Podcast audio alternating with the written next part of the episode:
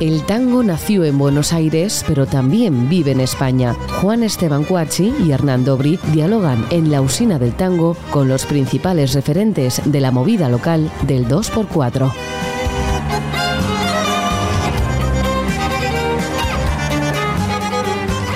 Hola, bienvenidos a un nuevo episodio de la usina del tango. Hoy nos acompaña una bailarina y coreógrafa argentina. Comenzó bailando clásico para luego volcarse al tango. Ha integrado grandes compañías con las que recorrió Europa, América y Japón. Ha dirigido el Festival Guapas Tango y actualmente es directora del espacio A Escena. Hoy nos visita en la usina del tango Silvia Fuentes, muchísimas gracias por estar con nosotros. Buenos días, muchas gracias a ustedes por la invitación. es un inmenso placer. Bienvenida. Muchas gracias. Contame un poco, contame un poco de A Escena. ¿De, qué se trata Escena? Bueno, Escena es un espacio que viene creándose en mi mente hace muchísimos años y en el 2018 lo pudimos llevar a cabo. Es un espacio donde se enseñan eh, artes escénicas y también funciona como una sala de eventos pero la parte especial que tiene escena es el, trabajo que hacemos en la inserción eh, con las diferentes capacidades que tienen los diversos este, o, el ser humano. Eh, trabajamos de forma especial y luego es la inserción para que podamos estar todos juntos, tanto en las clases como en los eventos. Y abarcamos todas las artes escénicas, más allá de que mi base siempre fue desde el ballet clásico y del tango, eh, tratamos que de a poquito vayan también insertándose todas las artes escénicas, porque bueno, hemos nacido en una época un poquito intensa. Nosotros abrimos en octubre del 2018 y 2020 apareció quien todos ya sabemos. Entonces, claro, está en un lugarcito de, Madrid que es un barrio muy lindo que es llamado Barrio de la Concepción, en Ciudad Lineal. Y, y, bueno, los barrios tienen eso, ¿no? que a veces les cuesta como un poquitito más el resurgir, pero tiene un clima muy especial. Eh, eh, los invito a todos que los vengan a, conocer. Sus maestros todos son especializados en, cada área de la que se enseña. Y también eh, surge porque a mí soy tanguera, soy milonguera, amo la música, amo el teatro, amo las danzas en generales. Y la idea de este espacio es eh, los eventos que nacen ahí. Ahora ya estamos pudiendo comenzar con los, con los conciertos, ya tenemos todo eh, armado de una, de una forma muy, a ver cómo explicarlo, eh, más completa para eh, los eventos. Al principio era más la parte de, de, estudio, ¿no? Las partes de las clases. Y ahora ya está surgiendo con diversos eventos. Ahora, en, en la escena, decías, una parte importante tiene que ver con, la educación, ¿no? Con, con las clases. Y por, otro lado, también te escuché decir en algún momento que seguís tomando clases. Yo sí, sigo formándome. Después de tantos años, ¿qué, ¿qué es lo que te falta aprender o pulir todavía que digas, necesito mejorar? Mm, no sé si viene por ese lado, viene por el lado personal. Creo que que mi profesión es como la profesión de un médico, nunca puede dejar de, estudiar, pero me parece que es en todas las áreas, es un crecimiento personal que hace que yo pueda ser mejor siempre y que nunca me niegue a aprender hasta de un alumno ni de un niño. Aprendo muchísimo de ellos, como aprendo de grandes maestros. Me gusta mucho el intercambio de información, analizar el movimiento, eh, la parte de, a nivel salud. Eh, yo no puedo enseñar lo mismo para todo el mundo. Cada persona tiene una capacidad distinta, tanto física, eh, psíquica, todo. Entonces tengo que estar preparada para poder ayudar desde la enseñanza y desde la educación a todo el mundo y, también a mí misma. Porque a mí también, eh, actualmente, por ejemplo, yo tengo una lesión importante en una rodilla. Entonces, estoy ahora también viendo todo el trabajo desde, desde mm, la parte médica, cómo poder evitar lesiones a la hora de bailar. Entonces, que nuestro tango, en este caso, sea más saludable, el ballet clásico sea más saludable. Antes era nos daban este, una técnica que era para todo el mundo y, había gente que se rompía. Hablando de eso, ¿sabes qué? Alguna vez escuché, eh, no sé si es una falacia o qué, que el ballet clásico era totalmente antinatural eh, para, el cuerpo, ¿no? O sea, que incluso los, los grandes bailarines que llegan a, destacarse mundialmente tienen el cuerpo roto claro. al, cabo de unos años. Comparándolo con el tango, ¿el tango tiene eso? ¿Es antinatural para el cuerpo? No. El tango fue enseñado en un primer momento antinatural.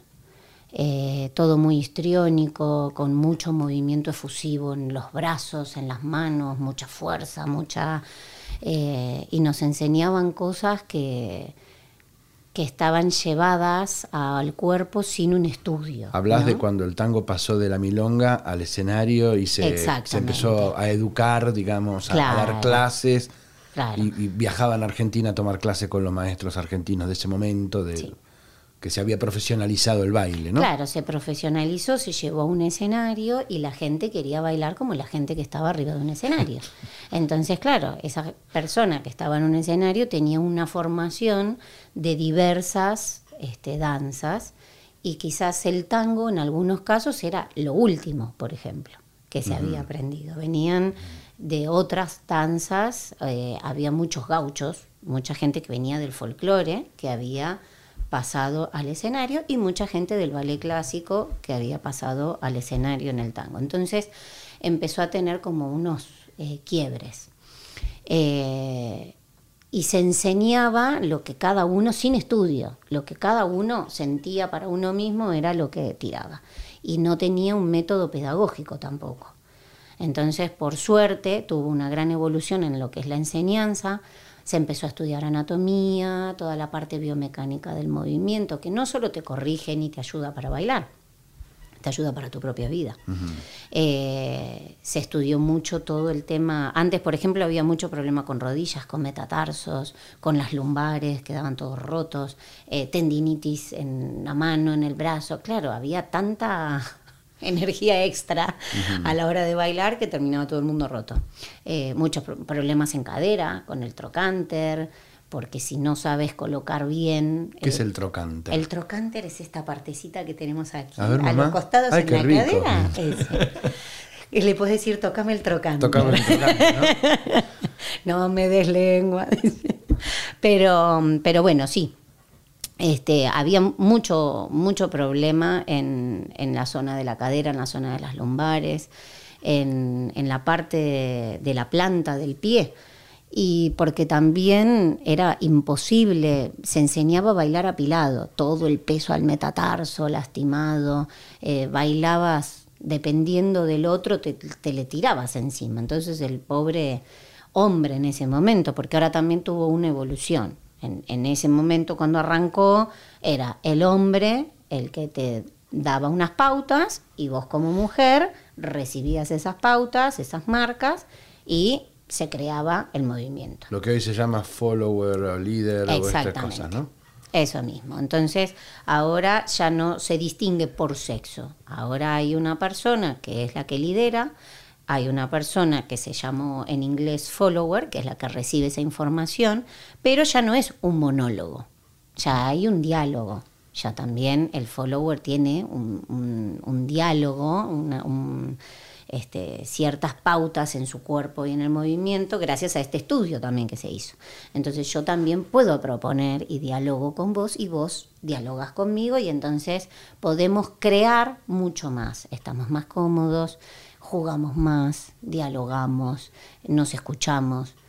Antes simplemente recibías la información y chito cuchicuchi si llegabas a decir que no, no sabías bailar, tiro en las patas por las dudas, directo así.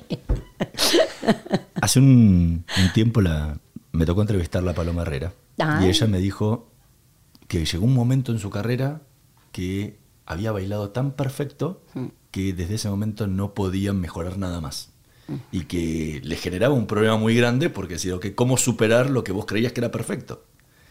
En tu caso, ¿te pasó de, de decir, bueno, mejor que esto, no puedo bailar? No, no, no me pasó. No me pasó porque mm,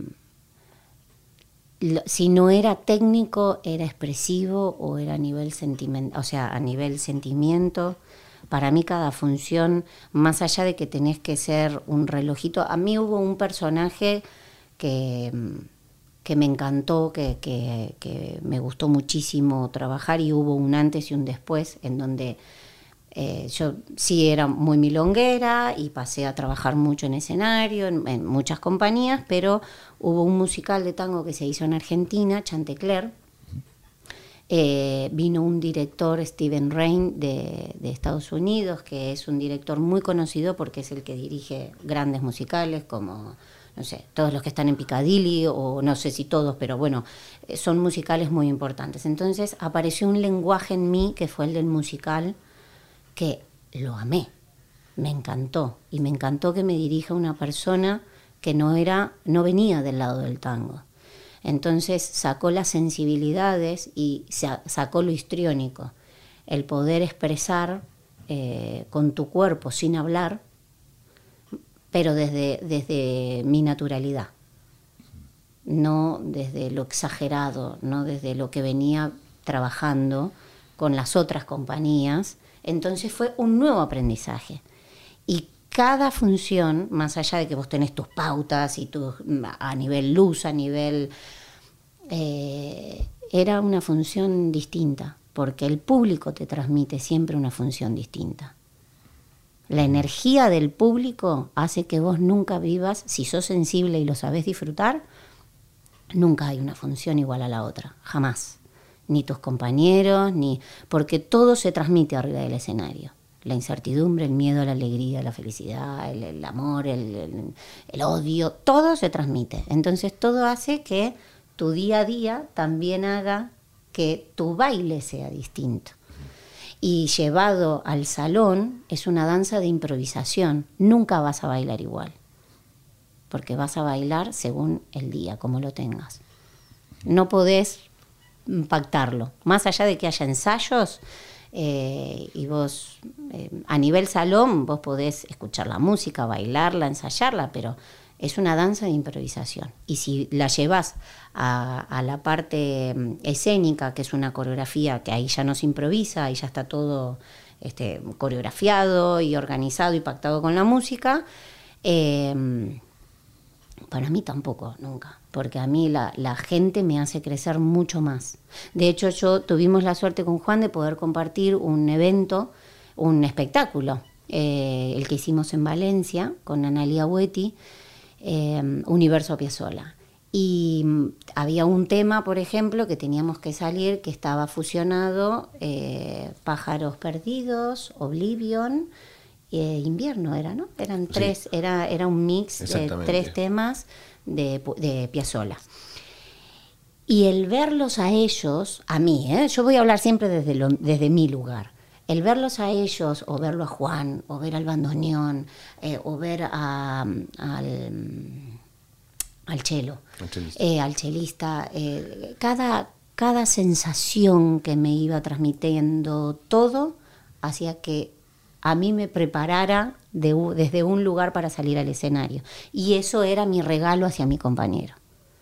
Y entonces ahí surge la magia. Escúchame, que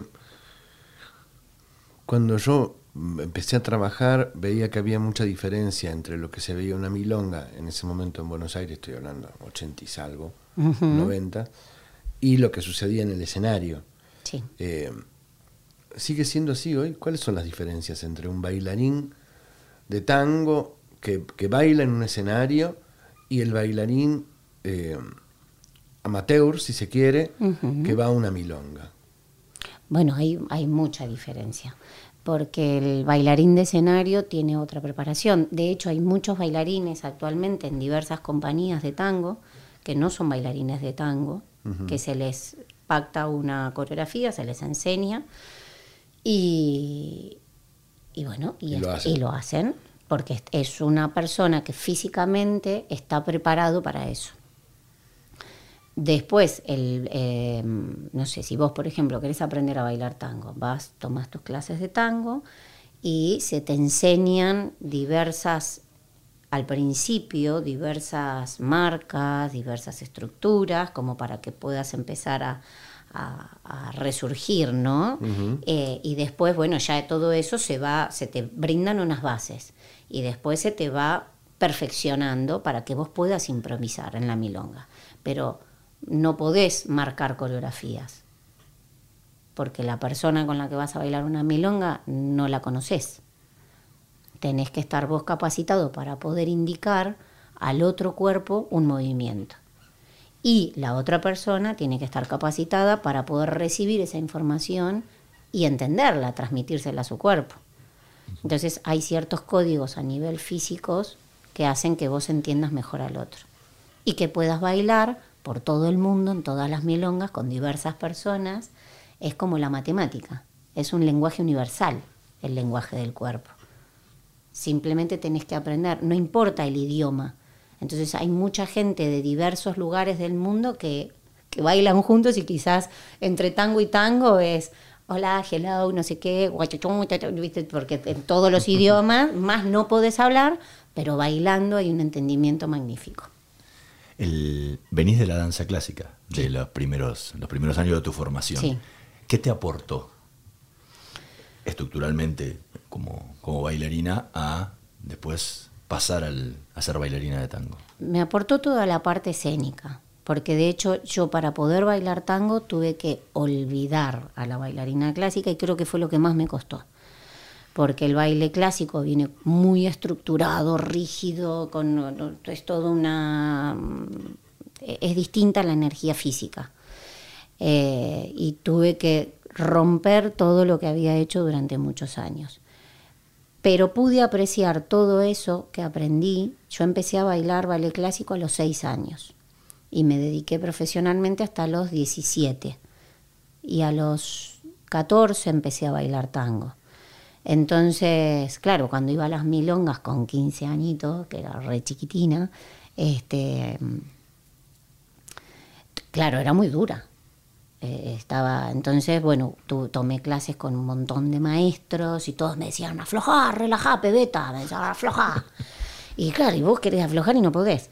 Pero bueno, tuve que desestructurar todo eso. ¿Qué pasó? Cuando yo empecé a trabajar a nivel profesional, escénicamente, ahí toda la técnica clásica llevada al tango me, me vino de maravilla porque tenía una elegancia tremenda arriba del escenario, porque yo no solo bailaba tango, entonces eso también me abrió un camino de muchísimo trabajo. Ahí es donde yo te digo que nunca dejo de estudiar. He estudiado contemporáneo, jazz, folclore. Folclore lo hago desde chiquitina, desde los seis años. Eh, me encantó también, mi único contacto con la música que tuve fue con la percusión, con el bombo y las boleadoras en su momento. Pero las boleadoras no por la fantasía, sino porque me interesaba el tema a- aprender a nivel corporal y porque también fue una salida laboral. Eh, y el ballet clásico arriba del escenario a mí me destacó en muchas cosas. Hizo que me vieran y que me brindaran trabajos mejores. El, recién nombrabas el, el folclore. ¿Qué- y para mucha de la audiencia que no, que no conoce las diferencias del folclore del, del resto del país y el tango, que es el- la música de Buenos Aires, ¿qué diferencia hay para, para bailarlo? ¿no? no más allá de que lo- lo- las coreografías y las formas sean diferentes. Para el bailarín que tiene que bailar folclore al bailarín que tiene que bailar tango. ¿Qué diferencias tenés vos? ves Mm, vos? A ver, yo creo que eh, más allá de la diferencia de las danzas que tiene, eh, a ver, ¿cómo, cómo decir? Son dos danzas populares, las tenés que sentir. El folclore, hay mucha gente que viene del tango y, y el folclore no lo siente, entonces no le, no le llama la atención. Pero para enseñarlo, para son danzas muy de, de tierra. El folclore es, es una danza de pueblo, de- de- surge en, en- el campo y, y no sé, A mí, por ejemplo, mi familia viene de un pueblo, de Santa Fe, al norte de San Cristóbal. Y, y yo lo vivía mucho, me encantaba ir a las peñas y, y son estas danzas populares que, que, viene acompañado no solo con el baile, con la guitarreada, con la empanadita, con la cervecita, con el, con el todo, ¿no? Es, el todo. Y lo tenés que sentir. Eh, diferencia importante que no estás bailando pegado a la otra persona, no compartís un abrazo. Es una danza que vos la haces con otra persona, pero no tenés que estar abrazada te abrazás en ciertos momentos, te abraz que por ejemplo estás bailando una samba, la samba tiene una representación magnífica, de, es una danza de, enamoramiento, de romanticismo, de, eh, de, seducción, pero desde el lado no sensual como el tango, por ejemplo. Es, es más el amor, ¿no? más el cariño, eh, el, el deseo de llegar al otro por una mirada o por un pañuelo que roza tu pelo. Es muy romántica. El tango siempre está más llevado a la parte de la seducción. La pierna de la mujer, el que te pegues, el que viene por otro lado. ¿no? Quizás como esas, porque después son dos danzas populares que se enseñan distinto, que... De la de, de, del alumnado que tenés, digamos, que antes hablaste de una educación bastante personalizada, ¿no? Como decir, no en un sistema, sino bastante individualizada de acuerdo a las aptitudes de cada, Sí. de cada alumno. ¿Qué tipo de alumnado sentís que tenés? ¿Y qué tipo de alumnado, o, o si las hay, qué diferencias hay con, con lo que te tocó vivir en Buenos Aires eh, y, y lo que vivís aquí en Madrid con respecto a eso, a las clases, a los alumnos, qué alumno llega, qué alumno no llega, qué alumno te gustaría, qué alumno no te gusta? Bueno, el que no nos gusta es el pesado siempre. no, Claro. mentira. Eh, a ver, en Buenos Aires yo daba clases masivas y cuando hacía giras a nivel internacional, eh, como estás muy poco tiempo en ese lugar, siempre son clases masivas, entonces la realidad es que conoces muy poco a la gente. Eh, o si te toca dar en festivales o algo, a veces tenés 50, 60 personas que no, no las conoces. En Madrid, el público que yo actualmente tengo es un público que quizás me está buscando a mí por, eh, por algo en específico. Eh, es eh, si estoy dando más clases particulares. También a mí ya las clases tan masivas no me gustan tanto porque hacen que no pueda estar con la gente todo el tiempo. Entonces, eh, en un momento se puso como de moda poner, este, no sé, fotos con un montón de gente, porque entonces cuanta más gente tenés, más cool sos, más Más popular sos, más éxito tenés. Eh, eso es todo la, la, la parafernaria y la lamentable competencia que generan las redes sociales, porque eso te genera una ansiedad tremenda. Estás contando gente, no estás eh, disfrutando de, de- lo que vos estás brindándole a la persona o de lo que la persona pudo aprender de vos. Entonces yo creo que las cosas se van generando solas, porque tampoco, quizás yo también en un primer momento entré como en esa, ¿no? Ay, tengo poca gente y los grupos y que esto y que... Y la realidad es que tengo un montón de gente, que, pero quizás es de una forma particular, eh, un trabajo continuo, vienen, el público que tengo ahora, eh, una parte viene para a nivel salud, porque le gusta milonguear mucho y se lastima, porque apareció un método, un, bueno, un maratón se llama. Eh, son como los festivales, la gente va y baila tres días seguidos, las 24 horas del día. Claro, vuelven rotos. Sí, pero no es una manera de decir, ¿eh? Las 24 horas del día. No, no, bailan las 24 Sí, sí, horas sí, del día. es así. Sale un DJ, se mete el otro, Sí, sí, sí, es duermen los DJ, pero la gente no duerme. Entonces, claro, vuelven rotos por completo. Cadera, pie, abrazo, mano, cabeza, cuello, todo. Entonces, bueno, eh, como saben que a mí me gusta mucho eh, y están mejorando un montón, Y cada vez que vienen, ay, me fui a tal maratón y mirá, no me duele, ¿por qué este, por qué el otro? Y, ve- y también es, es reeducar, no solo el cuerpo, la mente de esa persona que quiere bailar tres días las 24 horas seguidas. Tenés que ponerle un freno y explicarle que vos podés bailar hasta que te mueras si querés, pero siempre y cuando vos cuides bien tu cuerpo. Porque si no, como empezaste, se te terminó. Lo que hablábamos hoy. Surgen, surgen, llegan hasta ahí, después brum, se caen de un dondazo porque no, no pueden continuar.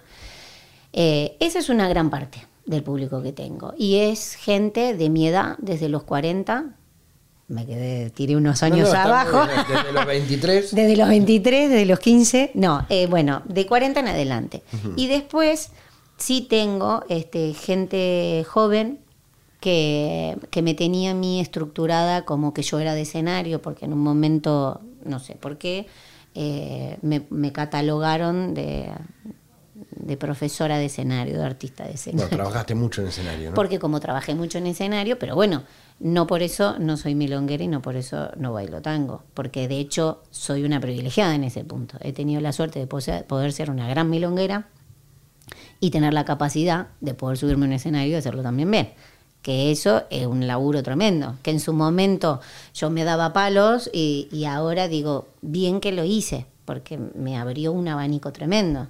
Entonces puedo coachear perfectamente a gente que quiera estar arriba de un escenario, ser directora o coreógrafa de una gran compañía, como también eh, puedo trabajar a nivel este, salud, eh, improvisación, tango salón, milonguero, como quiera llamarlo.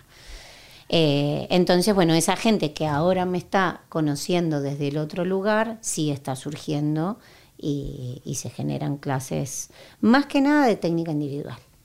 ¿Y qué diferencia sentís al, al bailar acá, en Madrid, que cuando te toca bailar en, en Buenos Aires? No, eh, diferencia no. Yo creo que va, no diferencia a nivel baile. Creo que la diferencia es que yo eh, viví en varios lugares. Estoy en Madrid y lo siento mi ciudad, la amo, la quiero, la respeto, pero Buenos Aires tiene ese qué sé yo. Que vuelvo y, y no sé, puedo bailar con quien sea y estoy feliz. No, acá lo que yo siento de la milonga es que hay como un estereotipo. Es la milonga de los viejos, la milonga de los jóvenes. Yo me acuerdo que lo mejor que te podía pasar era bailar con los viejos. Eran los que milongueaban mejor. Y acá en Madrid lamentablemente hay mucha separación. Sería lindo que la gente se diera cuenta que la unión va a generar un crecimiento. Hasta que la gente no cambie esa mentalidad, el tango en Madrid va a seguir dividido. El tango en Madrid está dividido. En, en España, ¿cómo sentís que es la movida del tango en general en España, en Madrid? A ver, nos juntamos todos y está unido desde el lugar siempre solidario. Desde ese lugar es una maravilla. Hay mucha solidaridad y pero lamentablemente hay algo que hace que no crezca. ¿No? Es, por ejemplo, yo si venís a tomar clase conmigo, lo primero que te voy a decir es toma clase con mucha gente. Porque eso va a ser, eso es lo que hice yo, y eso es lo que hizo que mi tango crezca. Yo no te puedo decir toma clase conmigo no tomes tango con el otro, porque no sé qué, porque no sé cuánto. Esas cosas suceden. Pero suceden en todas las partes del mundo. Entonces, eso hace que el tango, no en Madrid ni en España, en distintos lugares. Viene un italiano, anoche vino un italiano y me comentaba que en Italia pasa mucho de eso. ¿no? Y yo me reía por dentro, no dije nada, pero pasa en todas las partes del mundo. Tenemos que empezar a darnos cuenta que si esas cosas dejan de suceder o si dejamos de pensar que los viejos y los jóvenes y, y el, no sé, la movida under y la movida no sé, si empezamos como a unificar, ¿no? Que yo entiendo que la milonga muchas veces es como meterte en una película, porque hay algunas milongas, pero que han quedado en Buenos Aires. Ya a nivel mundial no hay de esas milongas tan típicas. Eh, vos podés bailar con quien quieras. Yo no te tengo que hacer una milonga queer a propósito. Vení, baila con quien quieras. Si lo que importa es que baile ¿Qué rol te gusta hacer? Baila con el que quieras, el rol que quieras, en la milonga que quieras, con la edad que quieras. Ponete lo que quieras. Si yo no me tengo por qué meter en tu ropero. Sí hay ciertas pautas. Vení limpio, con perfume, eh, mantener ciertos códigos de respeto y de educación, eh, la circulación en la pista para que todos podamos bailar cómodos y tranquilos. Pero no tengo que hacer algo. Si yo quiero inser- insertarme en el mundo tranquilamente y se lo pido a los políticos, yo tengo que cambiar desde, desde mi lugar, ¿no? Desde mi pequeña semilla. Mi mentalidad tiene que cambiar. Porque no es la culpa del otro. El otro no me tiene que hacer un espacio especial. Yo me tengo que hacer especial y tengo que abrir mi mentalidad con todo el mundo. Pero eso nos tiene que pasar a todos. ¿Cambió eso de, de esa mirada que te, que te hicieron aquella vez que fuiste con tu amiga de jean y zapatillas? la sabes, esa anécdota. ¿Ahora cambió eso o, Cambió, te siguen por mirando suerte así? cambió, cambió. En ese momento en Almagro yo creí que saltaban todos los, Y los era- viejos era muy, milongues. tra- muy transgresor eso, ¿no? Así como entramos, nos fuimos. O sea, las miradas y la energía fue como, ya volvemos. Y Sí, volvimos engominadísimas, divinas, con Vicky Galoto, que si algún día escucha esto, Vicky se va a acordar. Este, sí, no, fue, fue. Yo me acuerdo una vez fui con Fabián Sala a una milonga y fue él iba con otros iban en zapatillas y la, la gente decía estos son unos boludos mira vienen en zapatillas no y los odiaban porque Claro. era un desafío enorme eh, en ese momento los códigos no Buf. Escúchame En, en la milonga, perdón, en la milonga del viejo correo, que no sé si sigue existiendo, eh, el espacio ese está en Parque Centenario, estaba. La primera vez que fui, eh, claro, fui a milonguear y me sacaba a bailar, yo fui sola y me saca a bailar eh, un señor y se ve que este señor no sabía circular y yo tampoco porque recién empezaba y nos sacaron literal a los codazos. O sea, yo me fui con las costillas y mi compañero, porque nos codearon los viejos, nos fueron sacando, sacando, sacando, y cuando ya estábamos casi afuera, que nos quedamos los dos mudos y no podíamos entender lo que sucedía, se acerca un señor y dice, si no sabes circular, no vengas a bailar tango. así así Y simple. así agarré las cositas y me fui.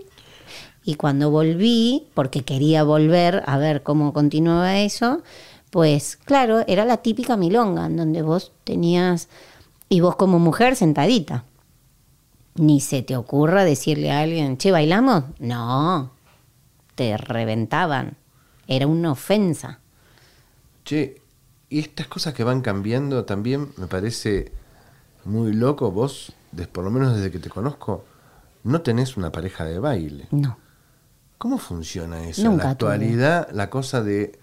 Porque siempre era, los bailarines es una pareja, ¿no? Claro. Que Antiguamente. era generalmente es una pareja amorosa a la vez, digamos, Claro. ¿no? Sí.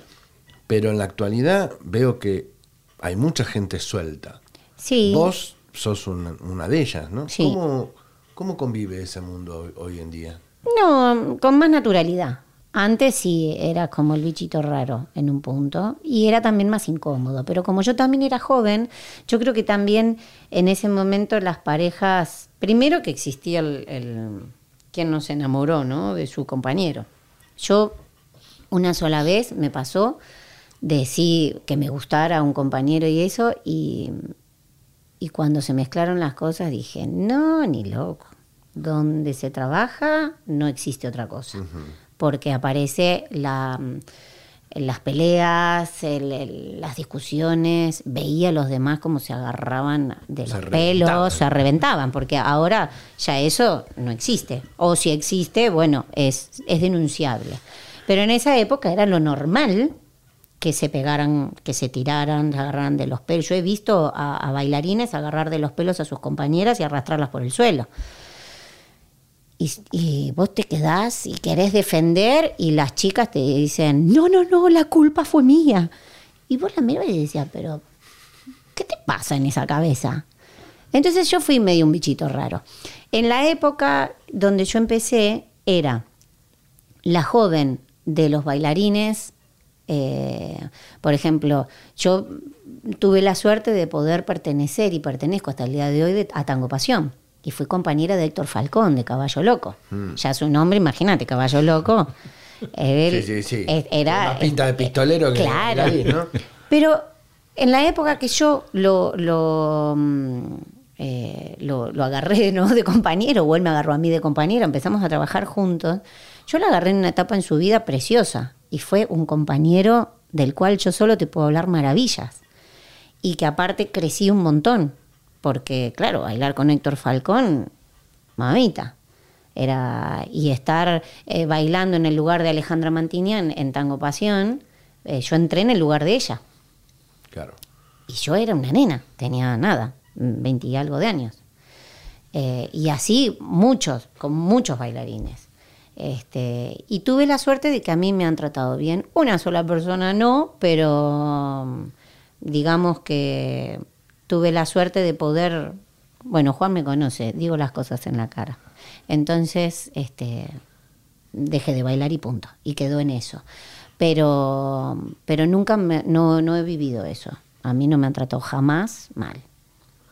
Silvia Fuentes, muchísimas gracias por habernos acompañado en esta emisión de La Usina del Tango. Fue realmente un placer enorme para nosotros. Muchas, muchas, muchas gracias. Muchas gracias por venir. Y gracias por esto, porque esto es otro granito de arena que ustedes están haciendo para que también el tango en Madrid, el tango en España o el tango en el mundo se siga fomentando y que vengan artistas a Madrid y que también eh, los apoyos para que el tango, eh, tanto ustedes o embajadas o consulados o personas que puedan, eh, siempre estén brindando ese apoyo para que el tango siga creciendo, porque es nuestro patrimonio y porque representamos al, al tango por el mundo y es nuestra cultura, es nuestro país. Así que gracias por todo eso. Muchas gracias. Nosotros nos vamos a reencontrar en la próxima emisión de La Usina del Tango. Nos vemos la próxima.